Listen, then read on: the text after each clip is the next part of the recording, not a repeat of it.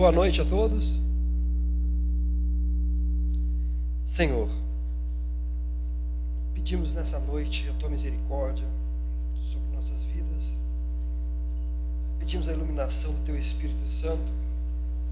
Pedimos que o Senhor fale poderosamente. Ó Deus, estamos aqui dependentes do Senhor, com, com o desejo de ouvir a tua palavra.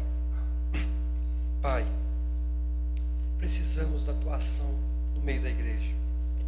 Uma reforma verdadeira, contínua, constante. Querido Deus, fala através das Escrituras nessa noite. Para que cada comentário, Senhor Deus, seja feito segundo a vontade que venha do Senhor. E que teu povo saia fortalecido, esperançoso, vigilante e, acima de tudo, consciente da tua graça, da tua misericórdia e da tua infinita, Senhor Deus, ação sobre a vida humana. Deus seja conosco nessa noite. É o que nós pedimos, em nome de Jesus. Bem, queridos, eu prefiro ficar aqui mesmo. E desculpe que eu estou um pouco resfriado, mas Deus vai nos abençoar. Nós vamos prosseguir o nosso estudo do sermão escatológico. E algo que eu quero dizer aos irmãos é: esse texto, ele é de uma importância crucial para a igreja.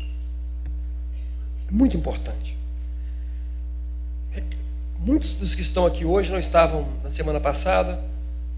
Eu só quero dizer o seguinte: quando Jesus está saindo daquele confronto que ele teve com os herodianos, com os fariseus, com vários grupos religiosos, e Jesus está retornando, ao passar pelo templo, alguém admirado pela beleza do templo, pergunta para Jesus: Ó oh, Senhor Jesus, você não acha esse templo bonito?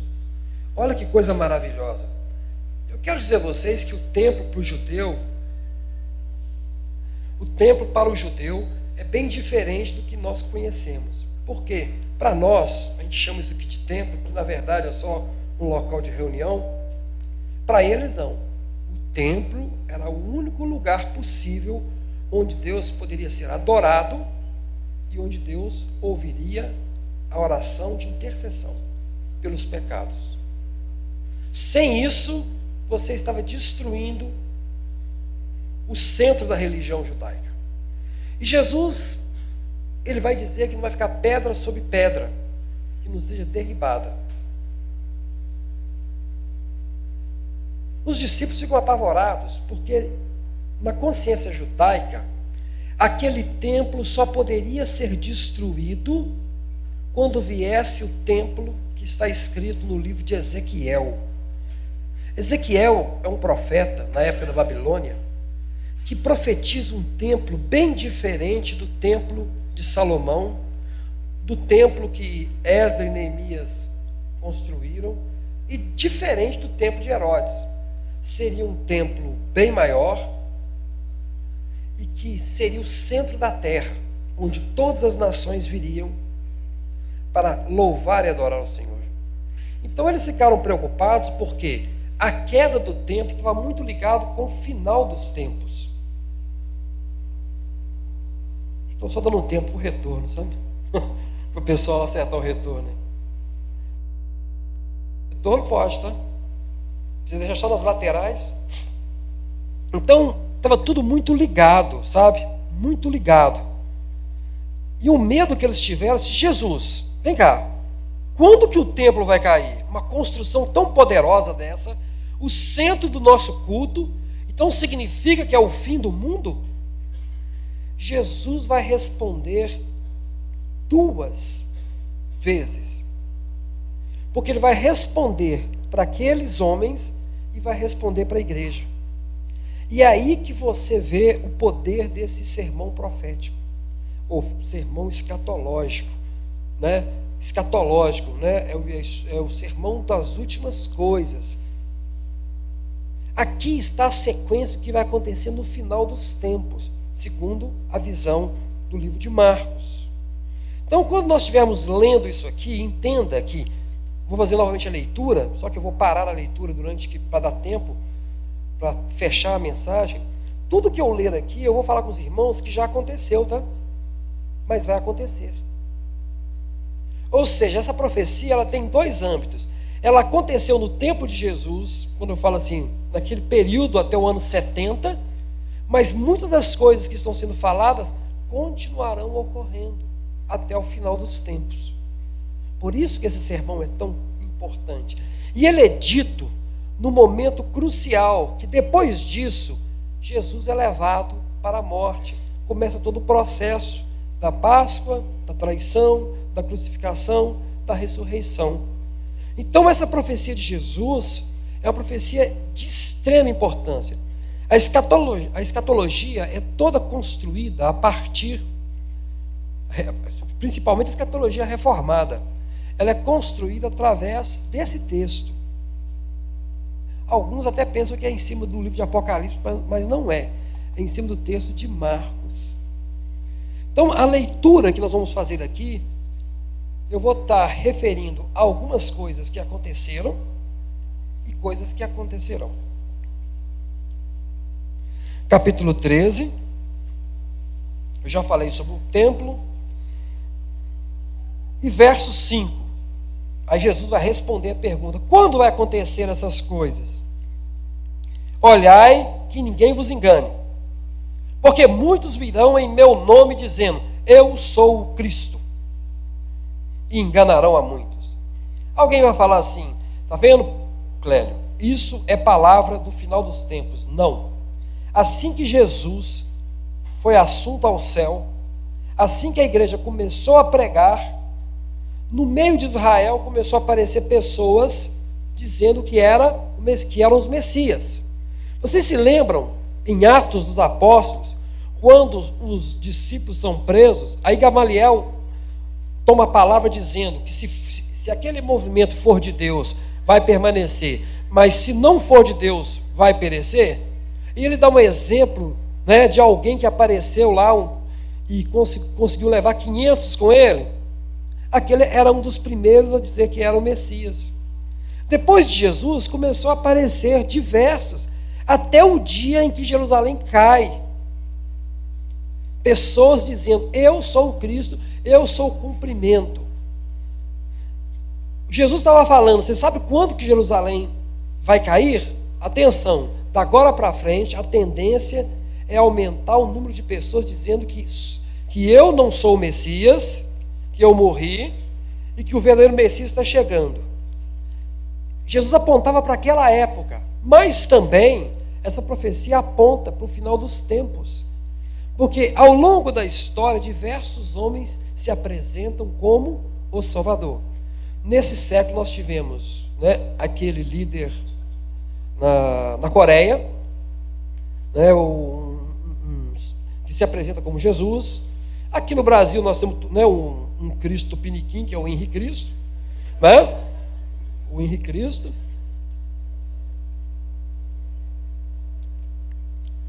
Da Rússia tem um outro, recentemente teve até um especial sobre ele, mas isso não é agora, isso é ao longo dos séculos. Mas Jesus vai falar o seguinte: que isso não é o sinal de que ele está vindo, é o sinal do começo. Vamos prosseguir. É... Sete. E quando ouvires de guerras, rumores de guerra, não vos perturbeis, porque assim deve acontecer, mas não será o fim. Toda vez que tem uma grande guerra aparecendo, Jesus está voltando. Não. Jesus não volta com a guerra. Naquele tempo, a paz, existia a Pax Romana. Quando Jesus fala isso aqui para os, judeus, é, para os seus discípulos, o mundo estava em paz, porque Roma era um poderio muito grande. Ninguém ousava a guerrear, porque Roma tinha as legiões e destruíam. Era na base da força que havia a paz. Não havia guerra. Então, a partir do momento que Jesus falou, olha, quando eu partir, a Pax Romana vai ser desmantelada. E começa realmente. A partir daí, o império com Calígula, Nero, e depois vai até vai ter uma sequência de quedas de reis em Roma. Vai acontecendo vários levantos, os persas começam a se levantar novamente, né, os partos, e depois até chegar em que todos os bárbaros descem destruindo Roma no ano 400, e nunca mais parou de ter guerras. E continuam tendo guerras, guerras e rumores de guerras. Então Jesus falou: olha, quando eu partir, a primeira, a coisa a nível vai desestruturar o equilíbrio da terra. Mas atenção, isso não é o fim, não, isso é só o começo. Então, ah, está começando a nova guerra, ah, está se levantando, Jesus está voltando. Não, isso é o começo. Você, faz, você arrepia, né? Porque é o começo. E também eles estavam avisando: ó, quando a Pax Romana começar a se abalar, fique sabendo que Jerusalém está para cair, tá bom? Isso para eles. Observe, Jesus está falando para eles. Eu estou fazendo a leitura em dois momentos: a leitura que é feita para quem recebeu e para nós hoje, né? Porque levantará nação contra nação, reino contra reino, e haverá terremoto em diversos lugares, haverá fome e tribulações, e essas coisas são os princípios das dores. Vocês lembram que Paulo faz uma coleta desesperada na Grécia, Tessalônica, para levar para Jerusalém por causa da fome que era muito grande na cidade? Naquele mesmo período, no ano 60, você tem erupção do Vesúvio que destrói Pompeia, você tem terremotos, tudo naquele período, tá? Antes do ano 70. E a coisa vai tomando forma. Porque Jesus era profeta e ele deixou sinais que a profecia da destruição do templo aconteceria e estava acontecendo. E eu não estou você pode pegar qualquer livro de história e começar a procurar detalhes, você vai perceber que isso aconteceu. Mas isso aponta para para aquilo que virá. Então, é, todo esse movimento, essa revolta, muitas das vezes, da natureza, são prenúncios do que é o começo, mas não é o fim. Mas olhai por vós mesmos, porque vos entregarão aos concílios, às sinagogas, sereis açoitados, sereis apresentados perante presidentes e reis, por amor de mim, para lhes servir de testemunho. Não, 50 dias depois que Jesus é assunto ao céu, Pentecoste, um pouquinho depois, Pedro e João são açoitados porque falam o nome de Jesus. Estevão é morto. Passa alguns anos, uns 13 anos, está lá Paulo sendo açoitado, preso, perseguido, jurado de morte. Todo tipo de problema que você imaginar a igreja passou. E foi seguindo. Chegou na época de Nero, os cristãos em Roma são perseguidos e mortos, e vai até Domiciano, mandando o apóstolo João é, para o cativeiro, para a ilha de Pátimos, e continuando matando, matando, matando, até que né, Constantino assume o poder e baixa a perseguição. Teve altos e baixos, quase 300 anos de perseguição quase 300 anos os cristãos sendo levados para poder testemunhar o nome dele. Também isso é um prenúncio do fim. O fim vai confrontar a fé. E diz ele: Mas importa, mas olhai por vós mesmos. Mas importa que o evangelho seja primeiramente pregado entre todas né, as nações. São, você tem que ficar o tempo todo indo lá. Aí você pergunta, mas no ano 70 o evangelho tinha sido pregado a todas as nações? Por incrível que pareça, sim. Porque quando Paulo escreve a sua última carta para Timóteo, ele, tá, ele é solto. Quando Paulo é solto a primeira vez, ele vai para a Espanha, ele deixa isso registrado numa, numa das cartas, que ele tentava passar para a Espanha. A Espanha era o confins do mundo para eles, que era o último ponto depois da Espanha só tem o mar. Então eles entendiam que onde. E o povo tinha espalhado. Na consciência limitada deles, o evangelho tinha sido espalhado. Uma coisa não é converter o mundo, mas que sempre tem um testemunho de, um, de alguém. Aqui não está dizendo que vai converter todos, está dizendo que o evangelho será anunciado a todos. Isso é diferente, tá bom? Talvez você espera a conversão do mundo.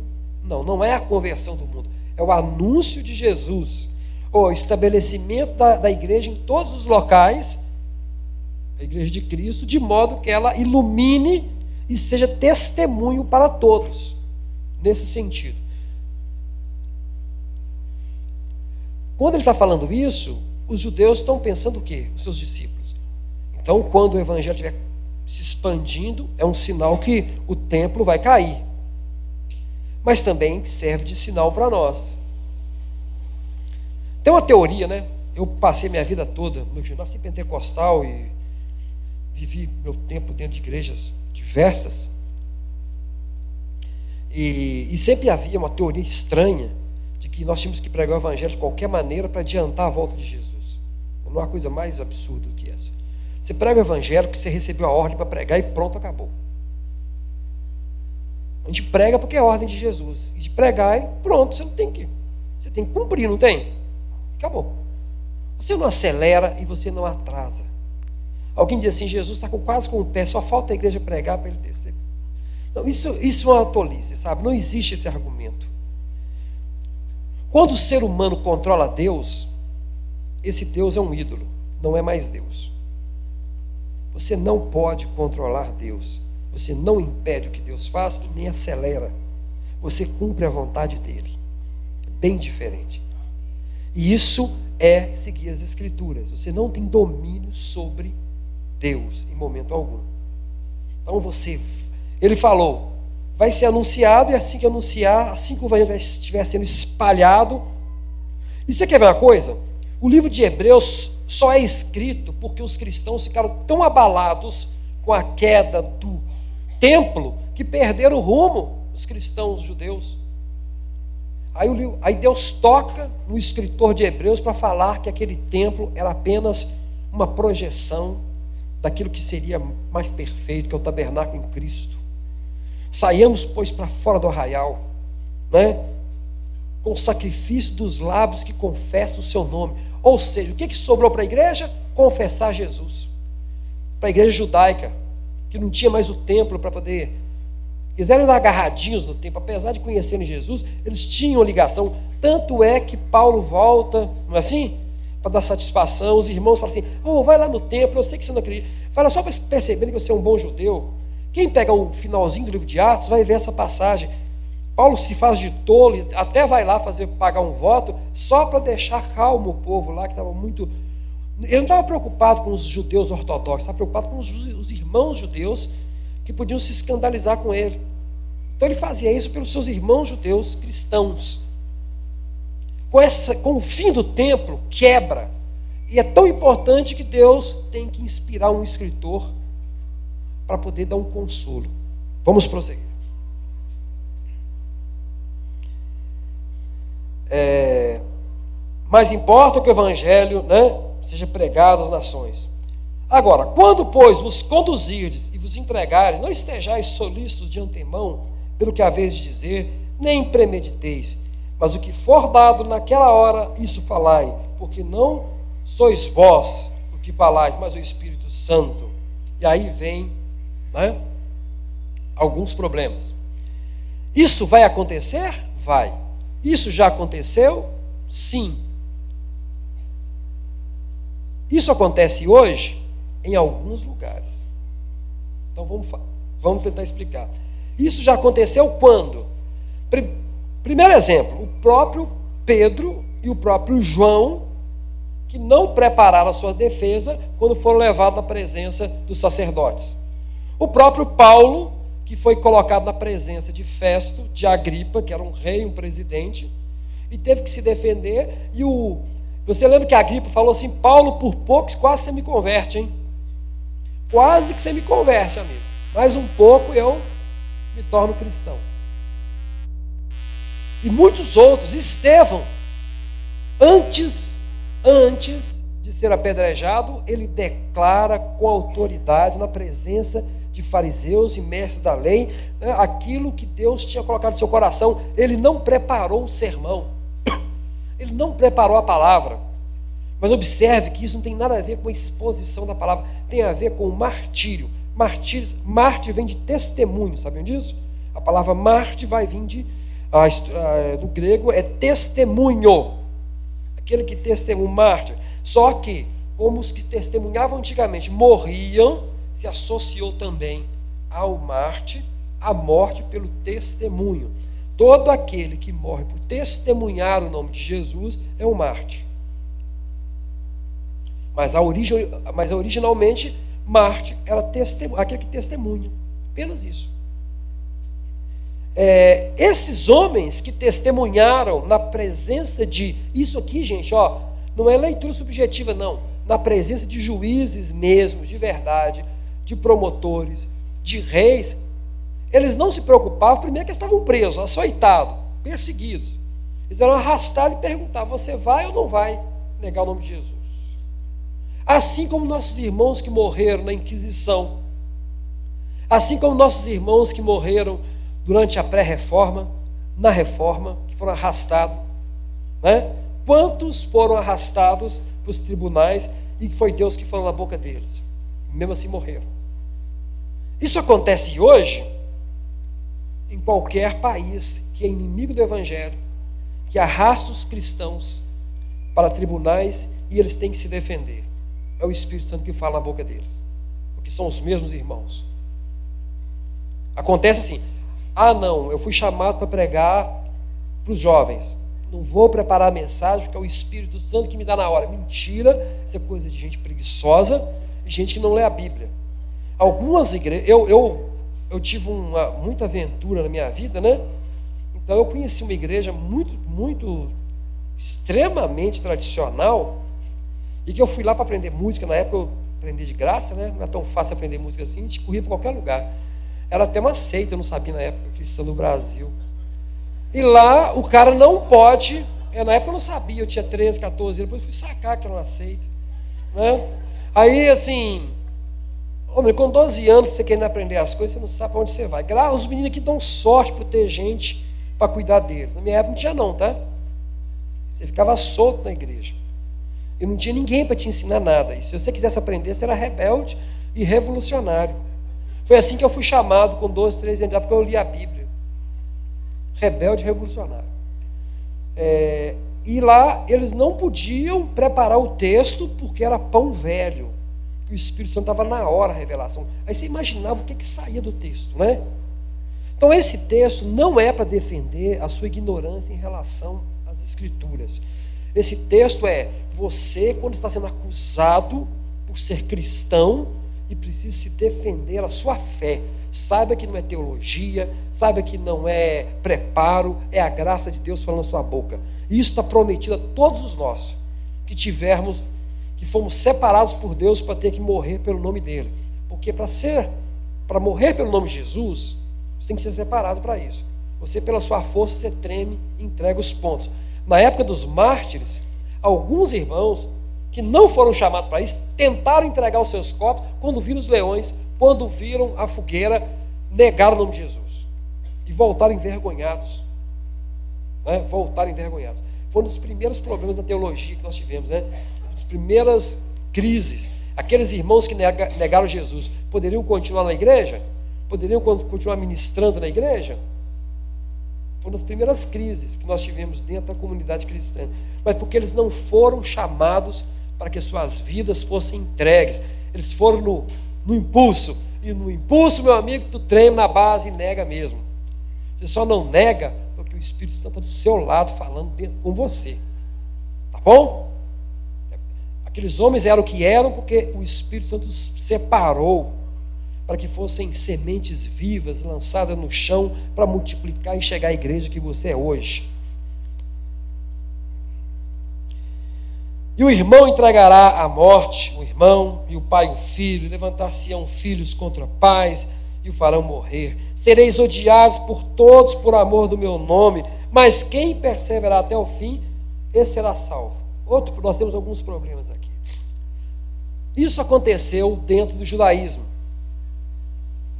Aqueles que fizeram opção em seguir Jesus foram perseguidos de forma severa. Vocês lembram uma passagem? Por que, que os diáconos são criados? Vocês sabem por que, que os diáconos são criados?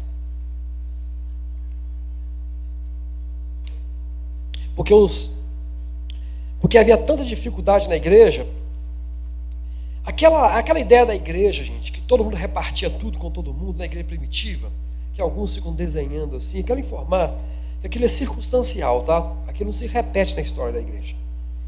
E aquilo acontece na história em Jerusalém. Vou explicar por quê. E acontece, e acontece várias vezes na história da igreja por necessidade. Quando você está num lugar onde a sua família te rejeita, onde você perde seu emprego ou seu afazer porque você é cristão, os que têm alguma coisa acolhem naturalmente, porque é uma questão de vida, porque a, o que está acontecendo com seu irmão hoje pode acontecer com você amanhã. Então não é uma questão de. Não é um, um não, aqui, não é um comunismo cristão. Eu vou dividir o que eu tenho, não é nada disso. É questão de vida ou morte, meu amigo. O cara não tem o que comer. Então eles têm que juntar tudo que tem, porque eles têm que fazer uma nova comunidade dentro daquela comunidade. Ou seja, os seus irmãos os rejeitavam para tudo. Eles não podiam comer o pão deles, não podiam pegar a água deles, não podiam fazer nada.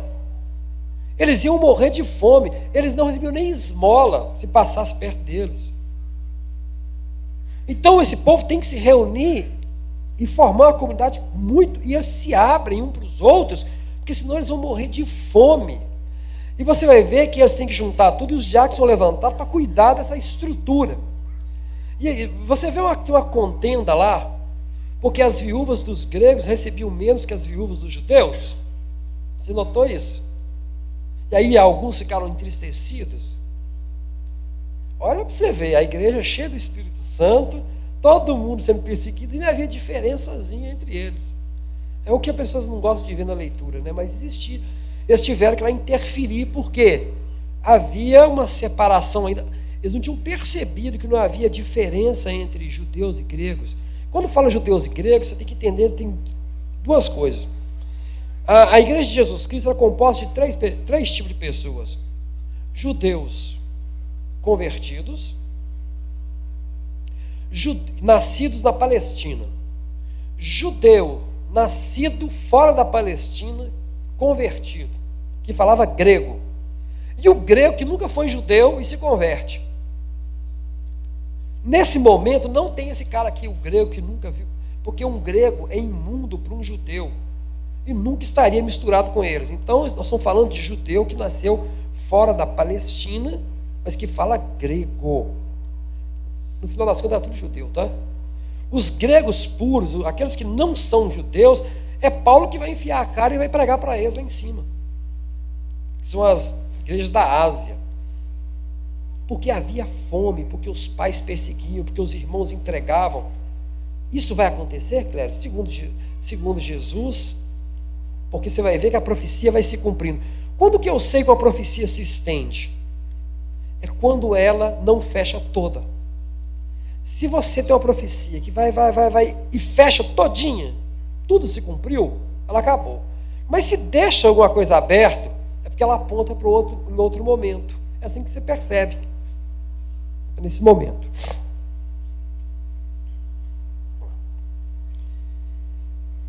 Ora, quando então, a situação já está ruim, não está? Agora, Jesus vai dar mais uma dica. O trem vai pegar mesmo, é quando você vir isso aqui acontecendo. Ora, quando vós virdes abominação do assolamento que foi predito por Daniel, o profeta, estar onde não deve estar, quem lhe entenda, então os que estiverem na Judéia fujam para os montes. O que estiver sobre o telhado não desça para casa, nem entre para tomar coisa alguma. O que estiver no campo não volte atrás para tomar as vestes. Ai das grávidas e das criadas naquele dia. Ora, pois, orai, pois, para que não seja no inverno, porque naquele dia haverá uma aflição tal como nunca houve desde o princípio da criação, que Deus criou até agora e nem jamais haverá. Note que ele fala que haverá algo que nunca houve na história e não haverá. Ponto. Pergunta número um: aconteceu algo desse tipo na época de Jesus? Sim. Essa desolação que o profeta Daniel fala é uma referência. Antíoco Epifanes, quarto, é um descendente de um general de Alexandre o Grande. O homem odiava o judeu, acho que igual ou com a mesma potencialidade que o Hitler odiava. Esse homem, ele recebeu, ele lutou contra os exércitos dos gregos que estavam no Egito, tomou aquele poder, subiu contra a Palestina. Isso acontece naquele período chamado interbíblico, é? período onde que acaba, na nossa Bíblia no caso seria, onde acaba o Malaquias e começa o Mateus, seria aquele período. Né? Quem tiver uma, uma Bíblia é, católica romana em casa, é o que é registrado num texto chamado Primeiro Macabeus. Naquele período, esse, esse, esse general, o que, que ele faz? Ele vai até Jerusalém, vence as tropas judeus, entra em Jerusalém, ergue uma estátua de Zeus no meio do templo, pega uma porca, sacrifica a porca em cima do altar de Deus, né? pega a carne de porco e obriga muitos dos judeus a comerem. Os judeus que não comem são mortos e pendurados. Os pais que circuncidavam os filhos escondidos, eles enforcavam as crianças e os pais. E ele ordena que os altares, que onde tivesse, em várias cidades judaicas, que colocasse as estátuas de Zeus que fizesse sacrifícios de animais que os judeus abominavam que assim é a, chama abominação da desolação. Ou seja, para pisar a moral do judeu e mostrar seu Deus não vale nada. Olha o que eu fiz com ele. Zeus é muito maior que Yahvé. Esse homem simboliza, foi, esse homem na história vai simbolizar o anticristo, aquele que vai blasfemar o nome de Deus e vai dizer que é mais poderoso que Yahvé. Por isso Jesus vai buscar e diz: quando isso acontecer, foge, porque o bicho vai pegar. Então isso não vai, isso não se aplica a nós agora, no primeiro momento, porque não tem como fugir do mundo, certo? Só se tivesse nave espacial para você sair daqui. Mas para eles tinham. Aí vocês vão entender então a passagem. Como eles estavam, qual era a ideia? Jesus estava falando para a igreja: vocês que vão estar em Jerusalém nessa época, quando vocês virem as tropas chegando, velho, as tropas de gentios chegando, pronto para destruir, foge, não pega nada, sai pelo caminho, esconde. Aí quer dizer assim, se você está lá em, se você está em cima do telhado, de lá você já parte, você nem desce para pegar nada, quem está embaixo já some, né? Se você está com a enxada na mão larga, parte embora, porque vai todo mundo morrer. Ai das grávidas, por quê? Porque os, era prática arrancar as crianças na espada. Eles faziam questão de pegar as grávidas e arrancar e tirar a criança ainda da grávida. Ore para que não seja no inverno, porque quando era inverno, ficava com tanta lama que as pessoas não conseguiam fugir, eram mortas mais fáceis. Então isso era a profecia, era a prática, tá bom? Não tem nada aqui de mensagem subliminar, escondida ou espiritual. O negócio era para valer. Foge. E vai acontecer, aí Jesus descreve, vai acontecer uma coisa tão grave, um sofrimento. Morreram quantos judeus? 500 mil. E o que sobrou foi levado como escravo para, para Roma. O ouro, todas, tudo que tinha de é, precioso, conta a história, e é Flávio Joseph que conta, que um está fechando o cerco. Aí os judeus correm para dentro do templo para proteger o templo, esperando que Yahvé venha e o salve. Eles entram tudo para dentro do templo. Aí um romano dá uma flechada assim. E acaba que a flecha passa numa fresta e cai dentro do templo, incendeia. Com todo mundo lá dentro. Aí o povo não queria sair, porque eles achavam que o único jeito de se proteger é lá dentro. Morreram, grande parte queimada. E o negócio é tão sério, que o calor foi tão grande, que o ouro, diz que o ouro das, das paredes, que era coberta, foi derretendo. e, de, e desceu para a terra, para o fundamento. Tanto que depois os romanos tiveram que escavar a base do templo, arrancar todas as pedras, por causa do ouro que, tava, que tinha sido fundido, cumprindo o que Jesus falou, que não vai ficar pedra sobre pedra. Eles arrancaram as pedras, é por causa do ouro que desceu do próprio templo, que ficou enfiado lá para dentro das fissuras, eles foram arrancando. Quem fala isso é um historiador que viveu na época, tá bom? Já não está escrito na Bíblia. Quem quiser vai, é, é o Flávio, é, Flávio Joseph, tem duas obras, né? História dos Hebreus e História das Guerras Judaicas. Você pode encontrar na internet esse material disponível e tem ele em livro. Um historiador que estava junto com os romanos, era judeu. A profecia de Jesus cumpriu. Sofreram muito? Demais, mas tem uma pegada no versículo. Como nunca houve um sofrimento, esse não se cumpriu. Porque depois disso, o sofrimento dos judeus continuou. Hitler matou muito mais. Quando se estuda uma profecia, ela é estendida. Como Jesus está contando o final dos tempos para eles, ele está dando uma dica para todos nós, mostrando, quem lê entenda. Ou seja, vai chegar um momento, olha só, isso tudo vai acontecer depois. Teve guerras, rumores, percebeu que tem uma sequência de coisas, de calamidades e problemas? A igreja em convulsão, cheia de problema, enfrentando, de repente aparece um sujeito que vai profanar, e realmente os romanos profanaram, arrancaram tudo, construíram um altar a Zeus, que de novo, Zeus é o pai de todos os deuses gregos, né? então era o maior, construiu lá, ainda mudaram o nome da cidade de Jerusalém por muitos anos, tá? Ainda de, fizeram um decreto proibindo que todo, depois de Massada, ainda teve, os judeus ainda correram para uma para Massada, que era uma parte mais alta, que já foi em Israel, sabe disso, e lá foi o último bastião, no ano 150, se não me engano. Depois disso, foi proibido a qualquer judeu voltar na Terra Santa. Eles eram proibidos de voltar na terra, eles eram mortos. Ficaram um tempo onde, os pale... onde as pessoas em volta tomaram a terra deles. Porque eles eram proibidos de voltar, gente. Simples assim. Tudo isso acontece, uma profecia de Jesus, mas a profecia de Jesus está apontando também para o futuro. Ou seja, é nesse momento que fala do governo do anticristo chegando. Que, que governo é esse? É um, é um governo em que ele vai dominar e convencer o mundo de que ele é maior do que Yahvé. Que ele suplanta, que nada que ele é muito superior a tudo e ali ele demonstra o seu poder. Estamos falando de uma escatologia mais à frente, né?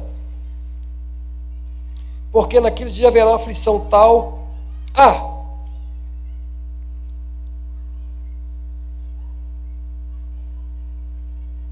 Paramos. Aí das grávidas, cedo, porque naquele dia haverá. Eu chamar e se o Senhor não tivesse abreviado naqueles dias, nenhuma carne salvaria, mas por causa dos eleitos que escolheu, abreviou os dias. É? Ou seja, se Deus deixasse, isso valia tanto para um quanto para outro. Se Deus não tivesse abreviado aqueles dias, ninguém salvaria, ninguém manteria sua vida. E da mesma forma, nessa, nesse momento final da história da humanidade, se Deus não tomasse conta, ninguém resistiria. Sempre que eu falei que você tem que ser eleito para ser morto, que Deus tem que te revestir para você ser um mártir, que se Deus não fizer isso, você não aguenta a aprovação, meu querido. Se você aguenta, porque Deus está com você. E ponto final. Por isso você não pode julgar o outro, sabe? Então, se alguém vos disser, aqui está o Cristo, não acrediteis, porque se levantaram falsos cristos, falsos profetas, farão sinais, prodígios. Mas aquele irmão ora, 600 são curados. Meu amigo, olha para a Escritura. O fato das pessoas serem curadas ali não significa nada.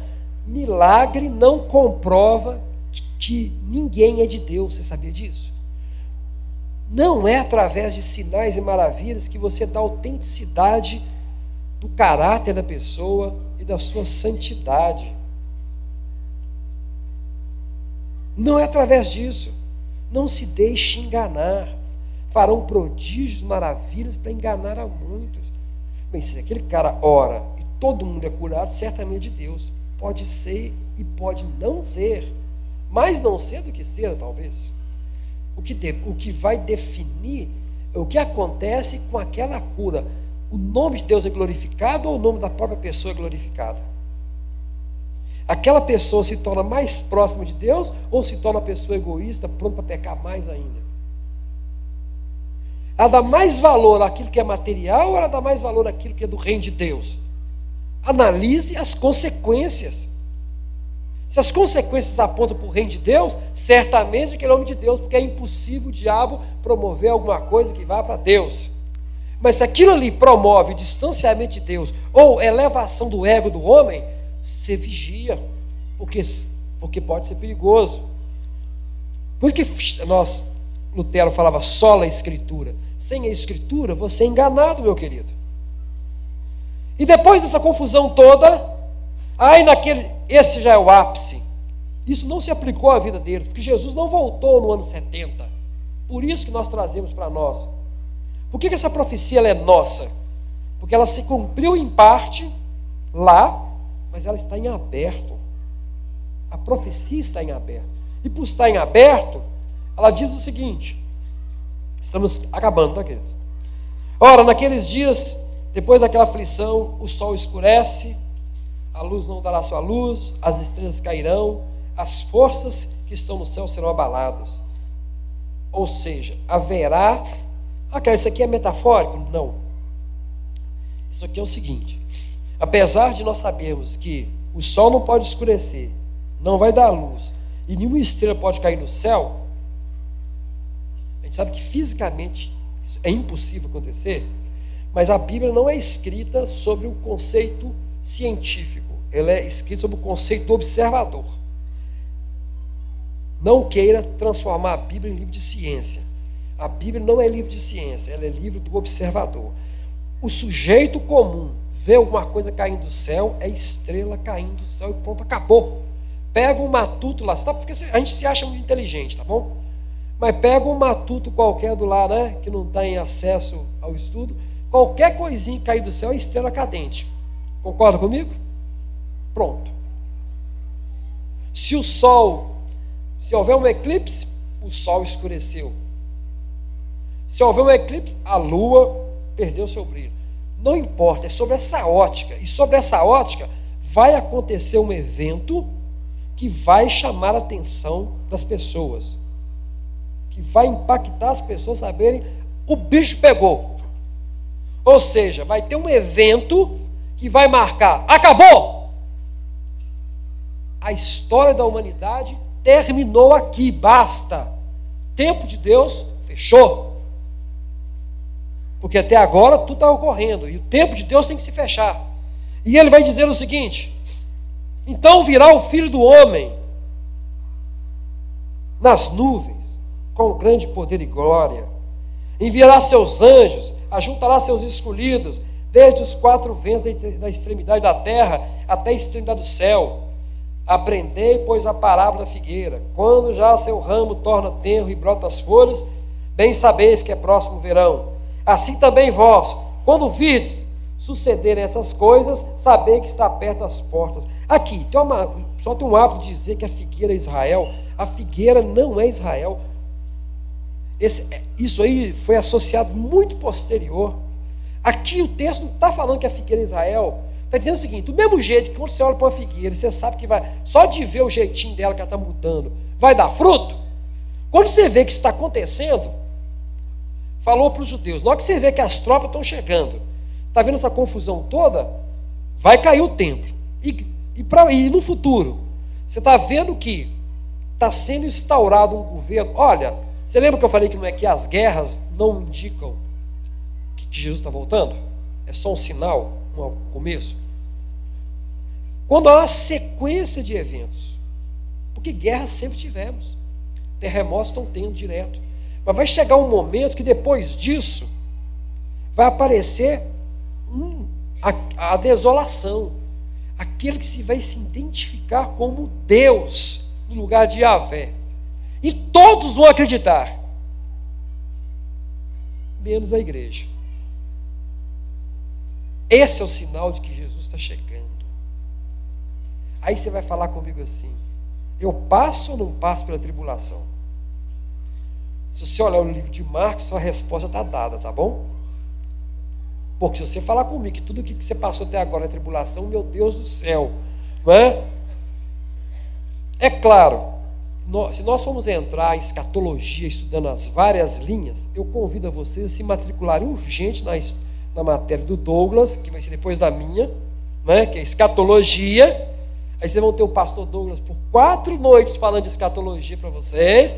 Quem tiver interessado, corre no plug. Sim, isso não é propaganda não, porque coincidentemente ele vai pegar, ele vai dar, eu vou dar aula amanhã a partir de manhã de Novo Testamento, ele vai pegar depois, nós trocamos.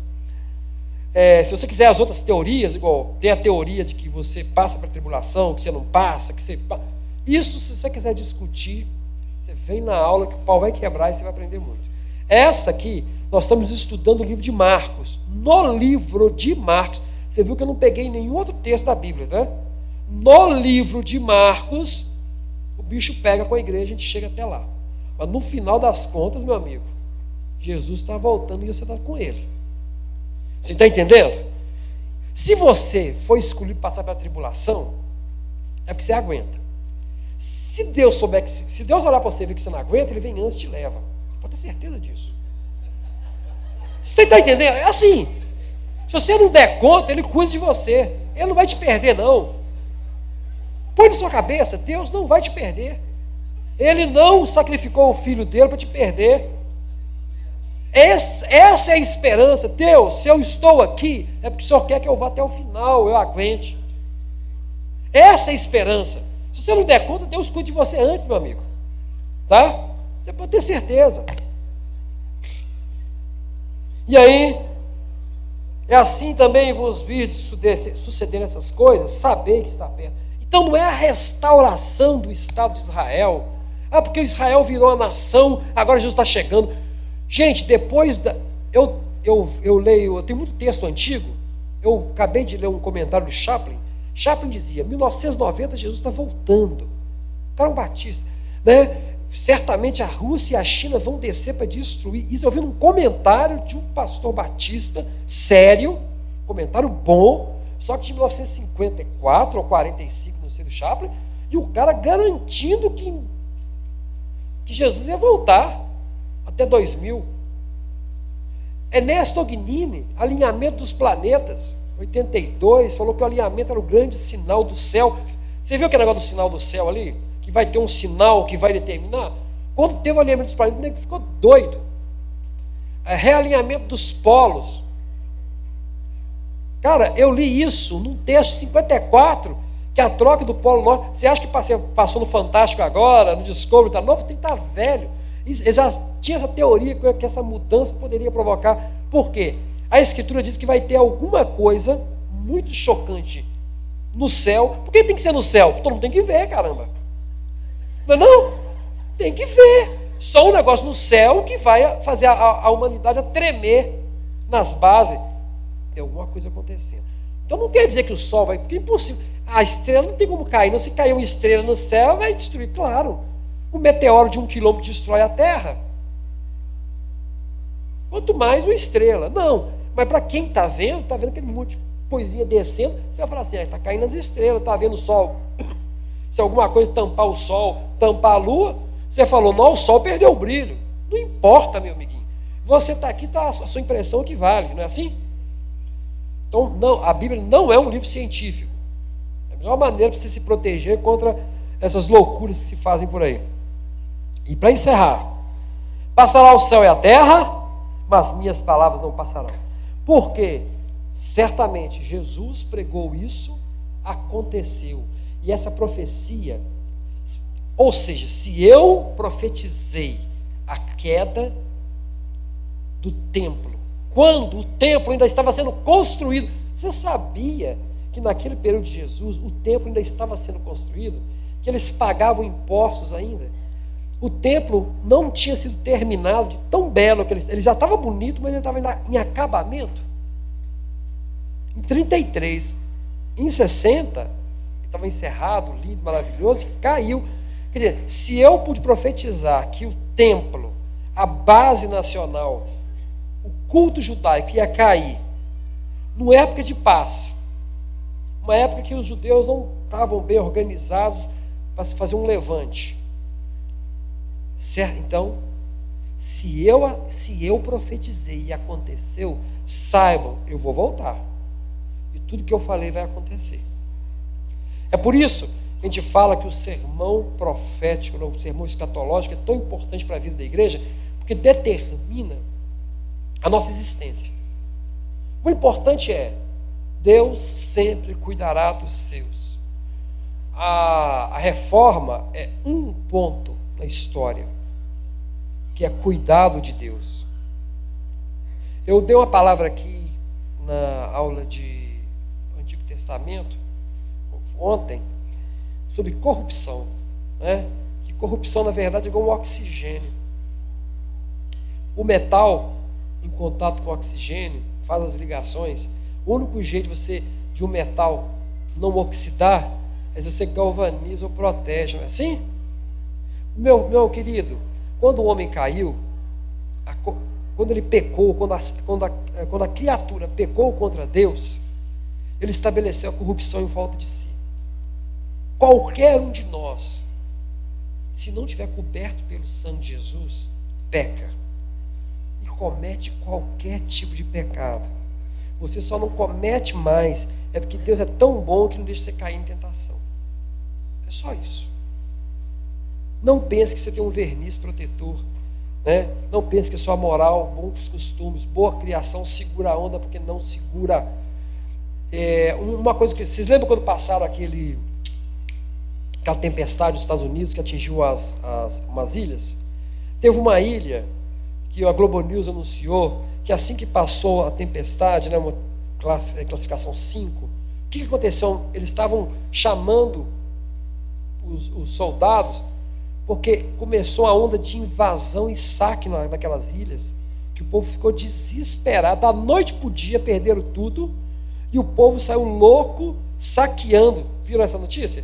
Saqueando.